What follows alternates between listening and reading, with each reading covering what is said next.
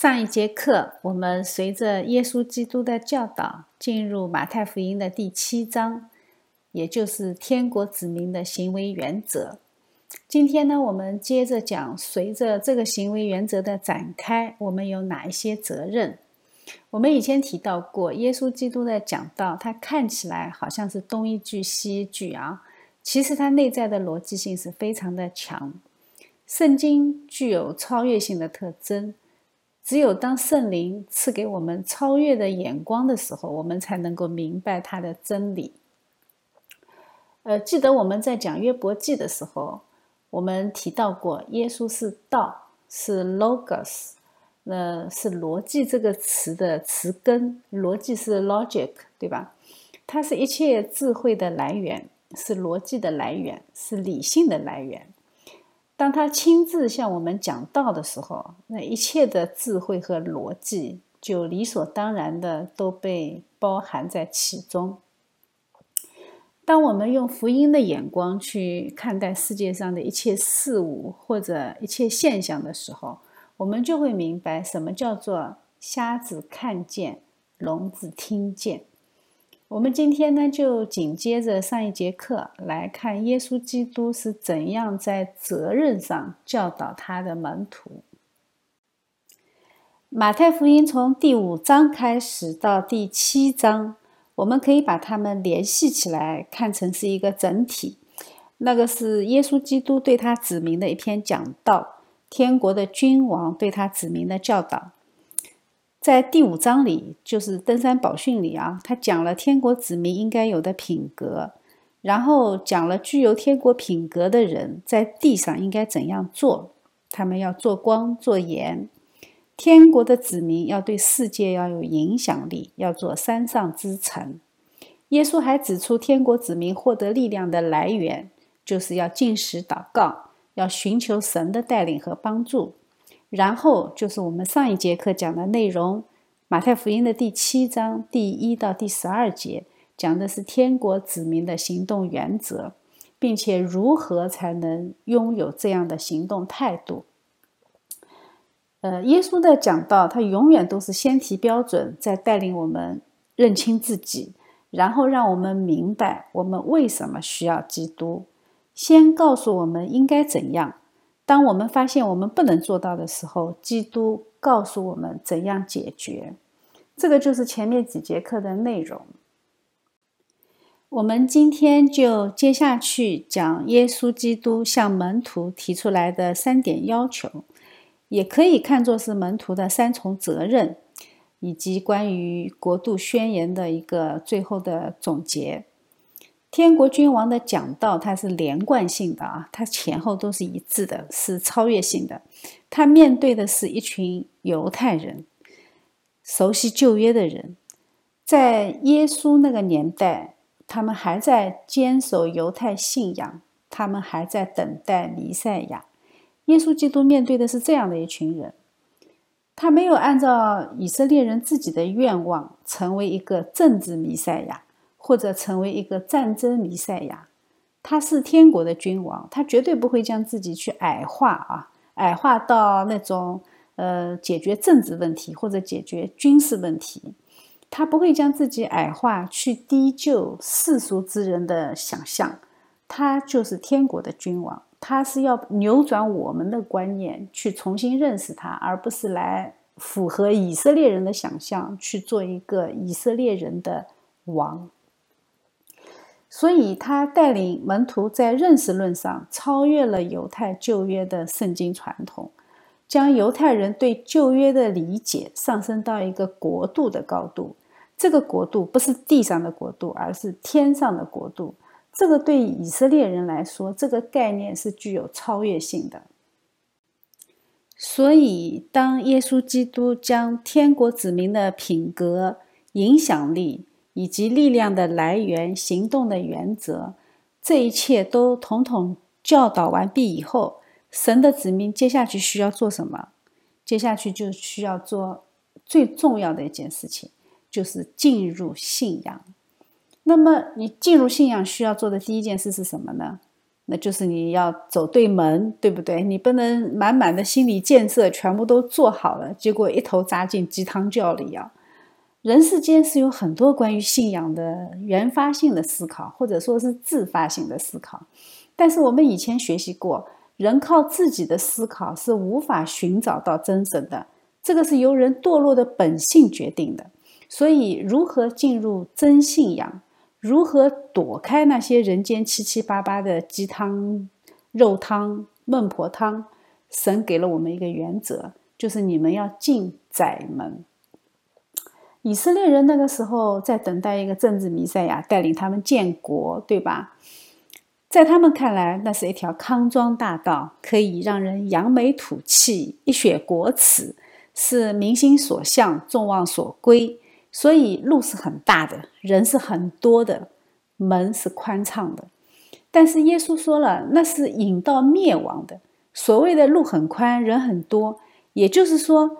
如果有所谓的英雄振臂一呼，肯定是应者云集，因为整个以色列人人人都在盼望弥赛亚，但是那种盼望那样的弥赛亚和救赎无关，和永生无关，和生命无关。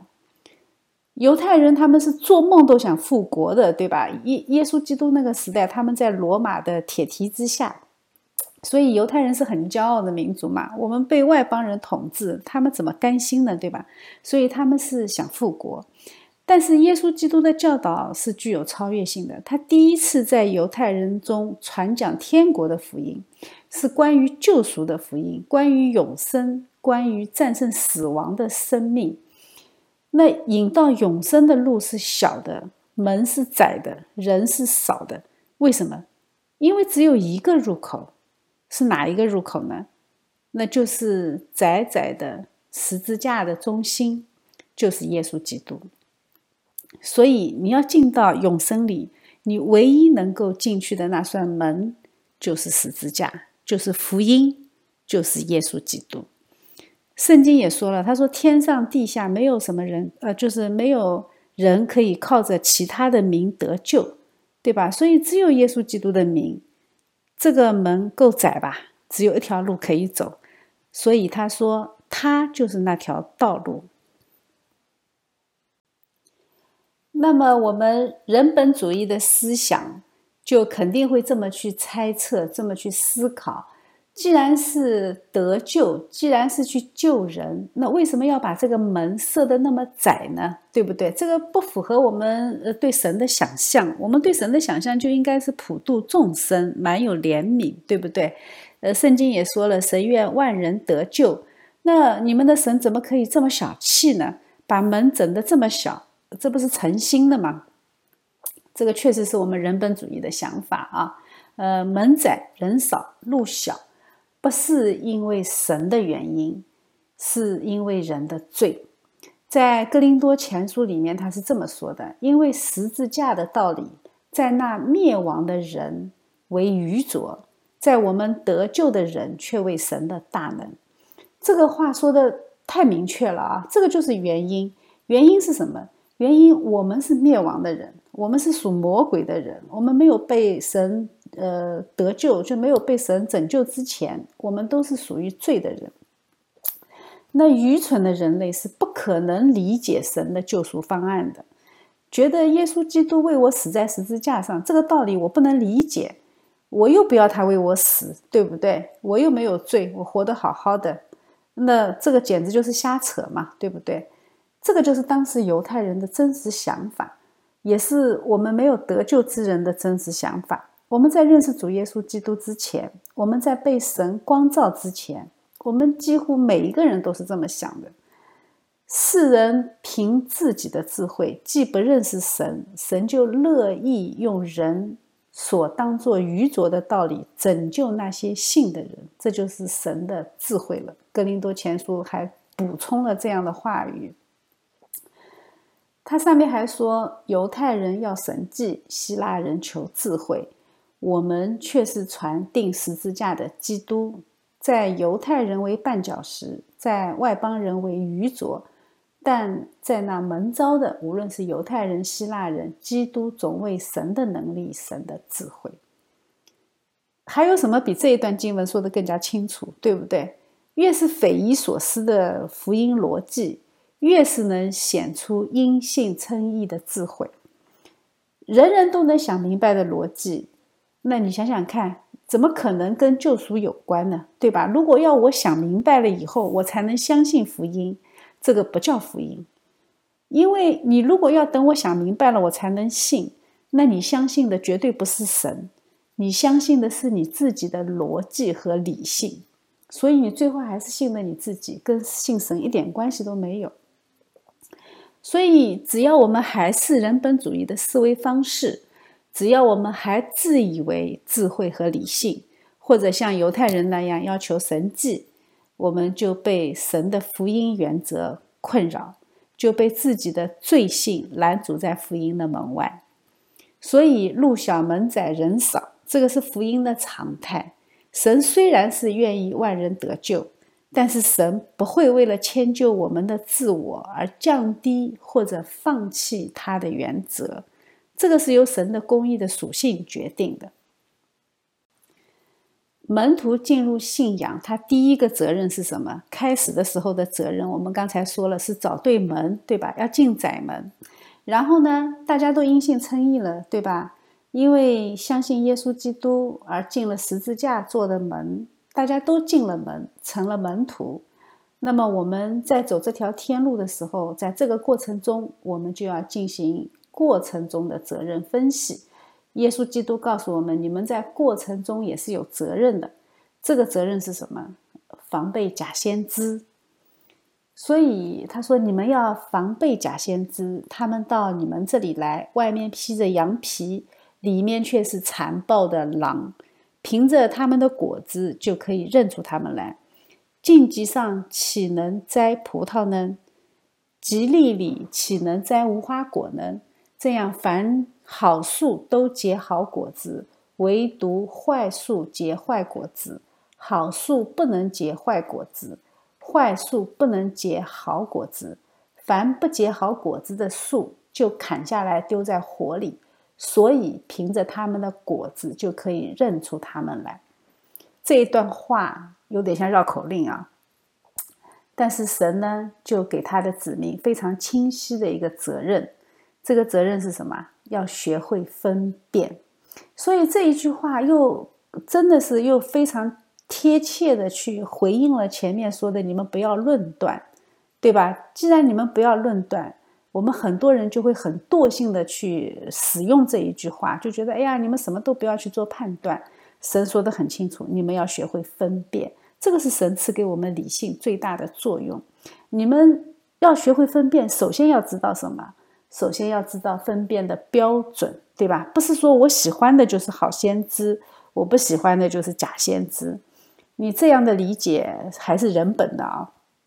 真假先知的分辨标准有，而且只有一个，就是圣灵写的圣经，并且由基督亲自解经。所以，我那些从来不读圣经的人，他如果说他能够分辨出真假先知，你们不要相信他啊，那个那个就是在瞎扯。就算是熟读圣经的人，说他能分辨真假先知，我们也要警醒。我们要按照圣经的原则和圣灵的带领，要反复的观察，小心的求证。因为魔鬼他也是很喜欢用圣经的话来诱惑人的。魔鬼在试探耶稣的时候，大家记不记得？他用的全部都是生命记里的话。所以，耶稣基督他又教导门徒一个分辨的方法，就是看他们结的果子。他用当时在圣地非常普遍的葡萄树和无花果树来打比方，并且他反复强调，转换不同的句子结构，重复了三次。我们刚才念的时候，那舌头都要打结了，对不对？重要的事情说三遍，可见它的重要程度已经达到了优先级别。我们这里要正确理解关于假先知的定义啊，假先知他说的很清楚，就是披着羊皮的狼。这里有一个很明确的信息，假先知他不是指异端，异端他连羊皮都不披的啊，他们和羔羊一点关系都没有，他们否认基督，或者否认基督的神性，或者否认基督的人性，这些都是异端，他们不是假先知，他们连假先知的资格都没有。那披着羊皮是指那些看起来是在正统信仰里面的，但是却有着非正统的生命。耶稣在这里呢，他不是要我们防备那些在讲解真理上和我们完全不一样的人，那些人很好辨认啊。呃，他要我们防备的是披着羊皮的狼，就是那些讲话很正统却活在虚假生命中的人。这样的人，他更容易迷惑信徒。那么，我们如何辨别真先知、假先知呢？他们听听起来，他们说话都很正统啊，对吧？讲话都是很圣经啊。耶稣说要看结的果子。神对先知的考验就在于他的生活，在于他的生命状态，而不在于他嘴巴上说的是否是头头是道。这个信息其实对所有的牧者都是挺沉重的，呃，对信徒的责任同样也是很沉重的啊。所以我们要学会分辨。你学会分辨，就得看圣经，对吧？你就会在圣经里面，你就得理解神的心意，去了解神的心意，并且用在生活中。你不仅自己不要做假先知，你也要学会分辨假先知。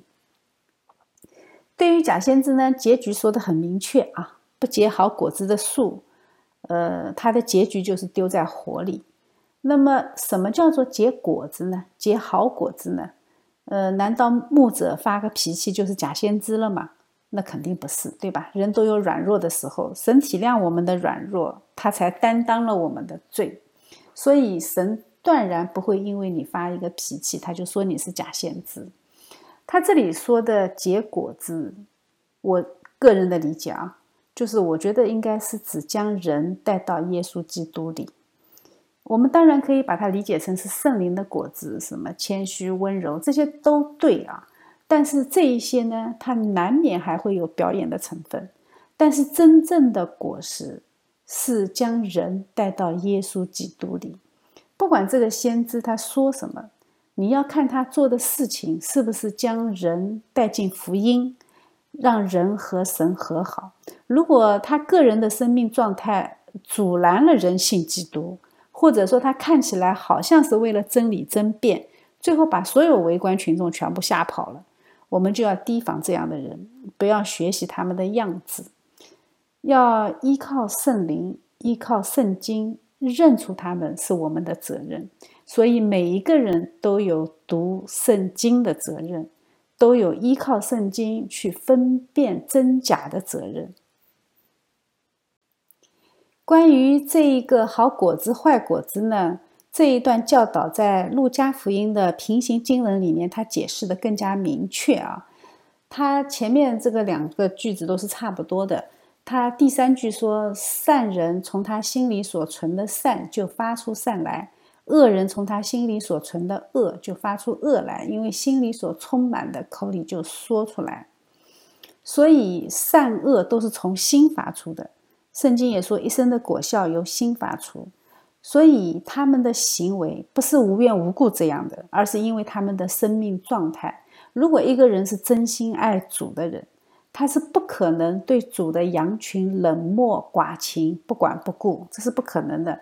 一个人他如果爱神，他如果真的去遵循神的话，那么他对弟兄、对姐妹、对信众、对他的群羊，一定是充满爱和怜悯。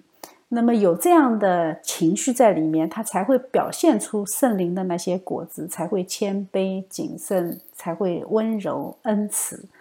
所以，呃，虽然，嗯，假先知虽然可能会比较会装啊，他也能装得像圣灵结的果子那样的那些表现方式，但是他时间长了，他肯定都是瞒不住的，因为圣经说了，心里所充满的，口里就说出来。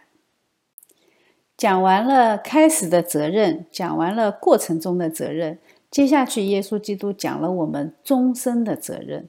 终身的责任就是你要遵行天父的旨意。他说：“凡称呼我说主啊主啊的人，不能都进天国；唯独遵行我天父旨意的人才能进去。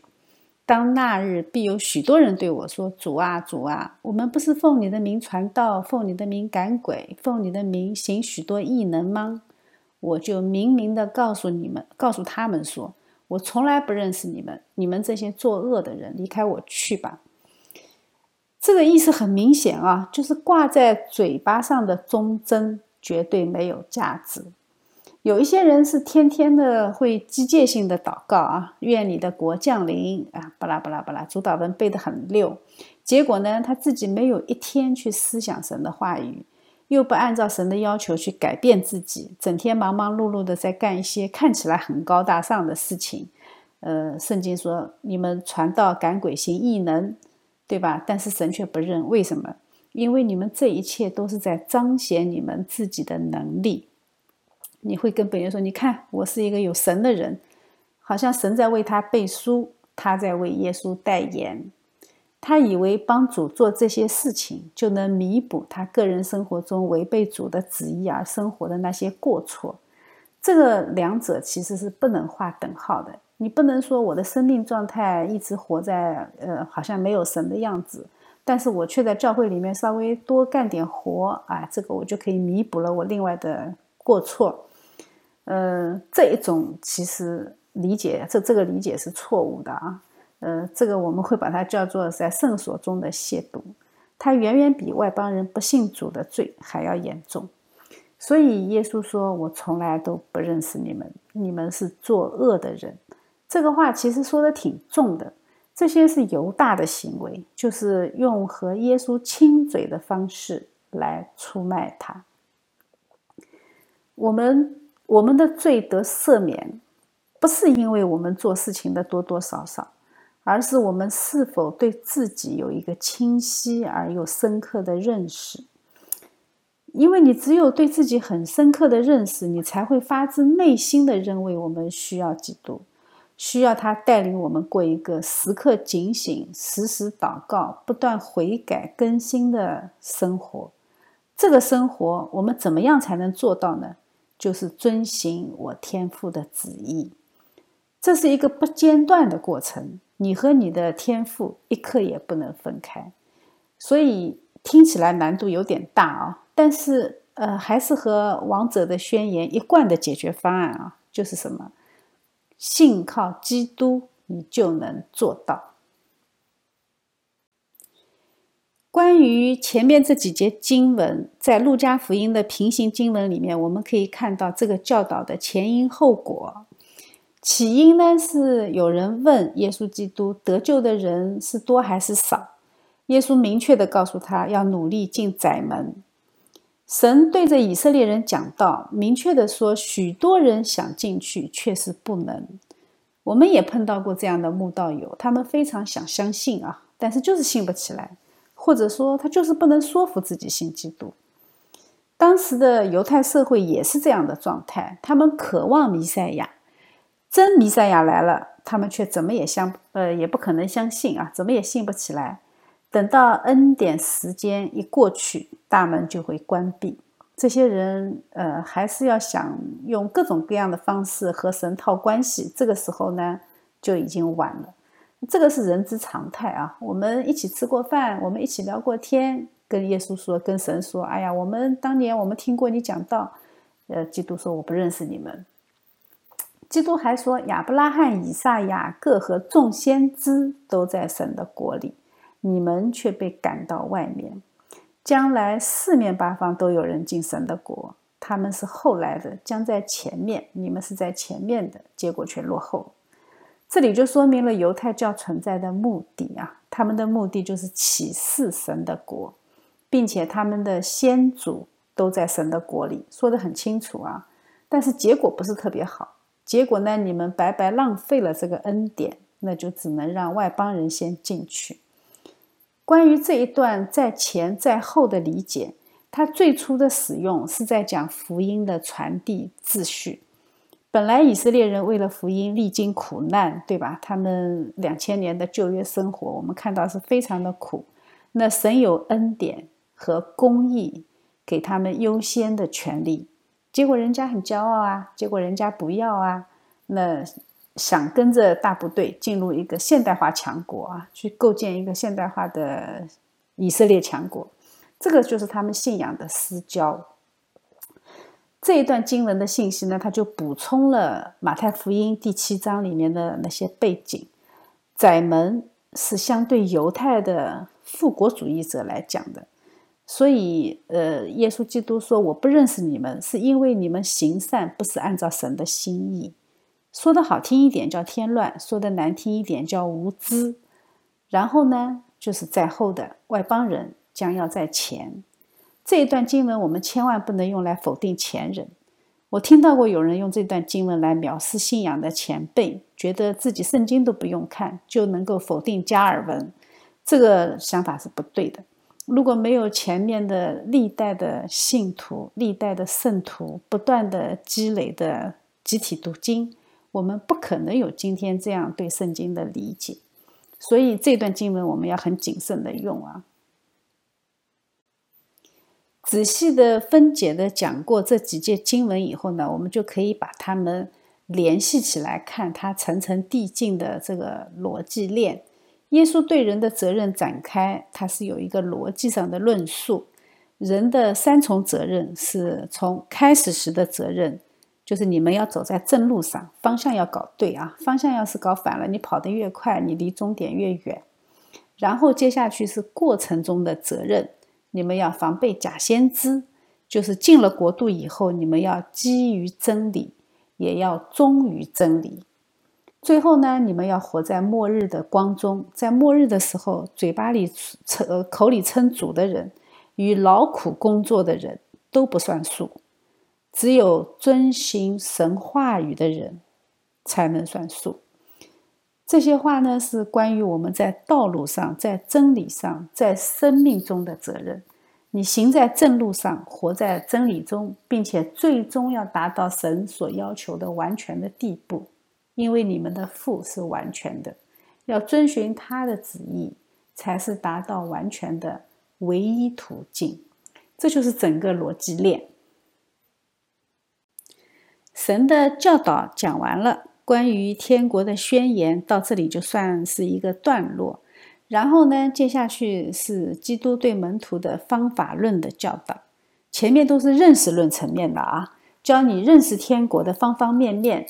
接下去呢，他开始跟你们讲方法，讲方法论，你怎么样才能去践行信仰？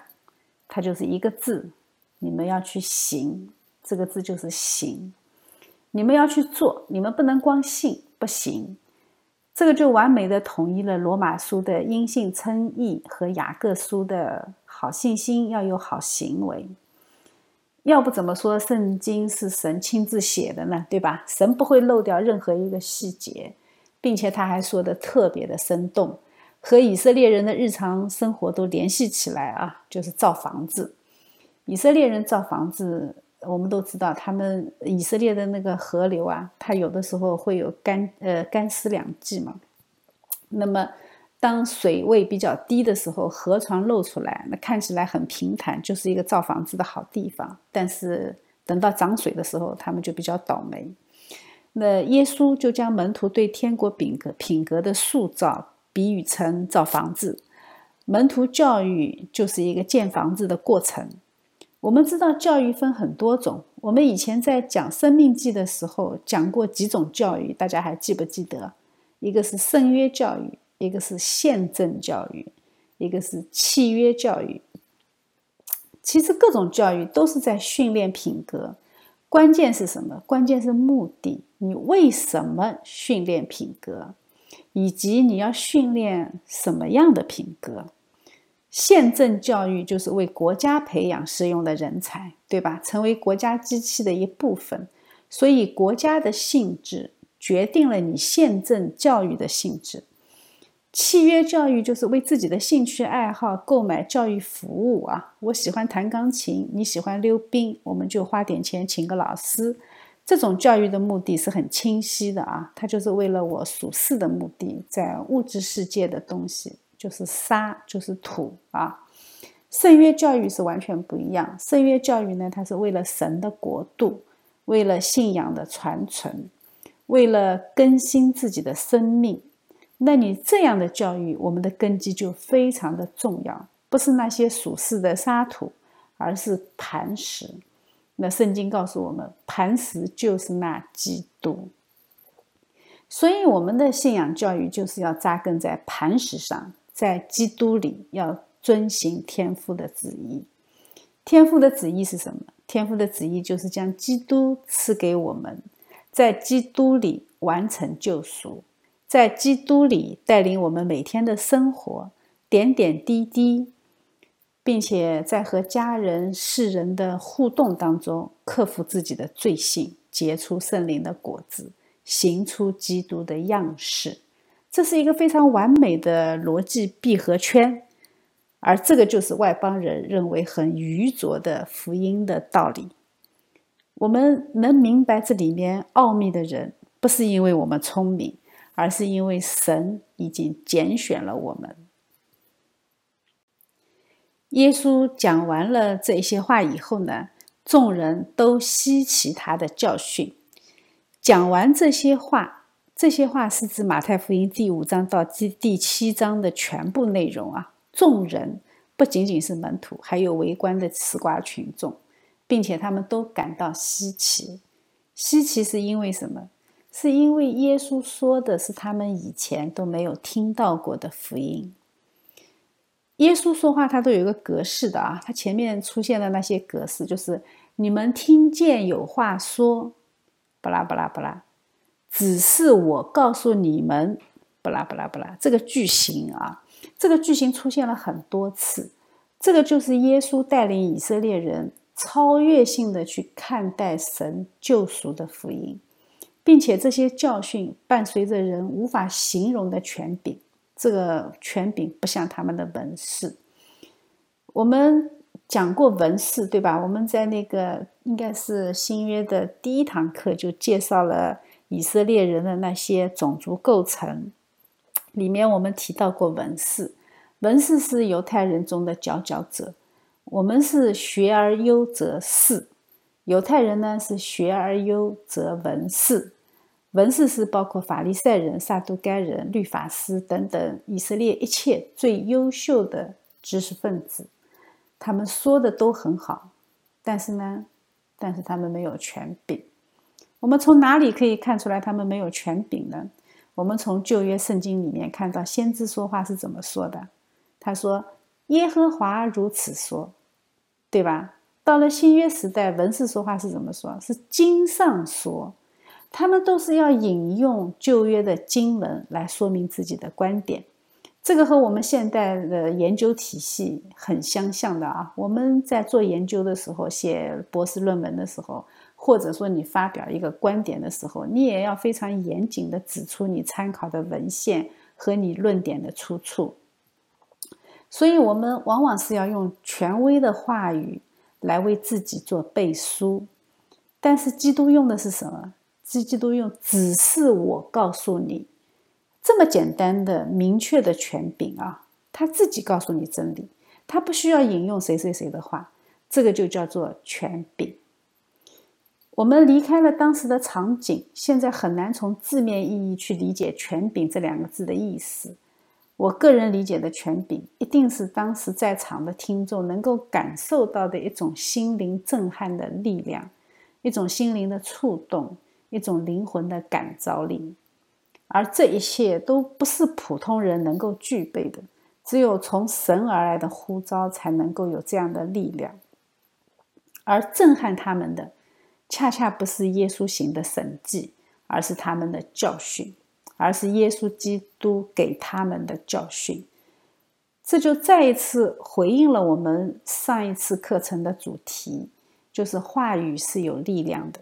而神的话语是有震撼心灵的力量，所以让人得救的不是我们奔跑的脚步，也不是我们忙碌的侍奉，不是我们奉主的名一并赶鬼，而是神的话语，而是耶稣基督。那么有些杠精就又要说了啊，那我是不是就不用做了？反正都靠基督嘛。哎呀，基督说了。你们要去行，要遵行我天父的旨意，否则你们的信仰就靠不住，因为风雨一来，你们就倒塌了。所以去做、去行动，是为了我们的好处，为了我们信仰的坚定，为了我们生命的健壮，而不是说神需要我们去帮忙。这个逻辑我们要搞清楚，这个才是因信称义。和真信心要有好行为之间的一个完美的逻辑论证，所以神说你们要去行动，你们要去行，你们要遵行天父的旨意，不是因为神需要我们去做，需要我们去帮忙，而是让我们自己的生命得到成长，自己的信仰得到坚定，最终能够得救，这个才是逻辑。关于天国的大宪章，我们的君王把真理都已经宣告出来了。他先教育门徒从真理上进行宣告，然后他再带领他们一层一层的去进入、去体会信仰之路的旅程。马太福音的第五章到第七章的内容，他告诉我们他是真理，因为他宣扬的都是天国的福音。接下去呢，他带领门徒医病赶鬼，传讲悔改的信息。他用这种实践的方式告诉他们他是道路。最后，他会在十字架上为我们死而复活，告诉我们他是生命。就像罗马书里说的：“万有都是本于他，依靠他，归于他。愿荣耀归给他。”直到永远，阿门。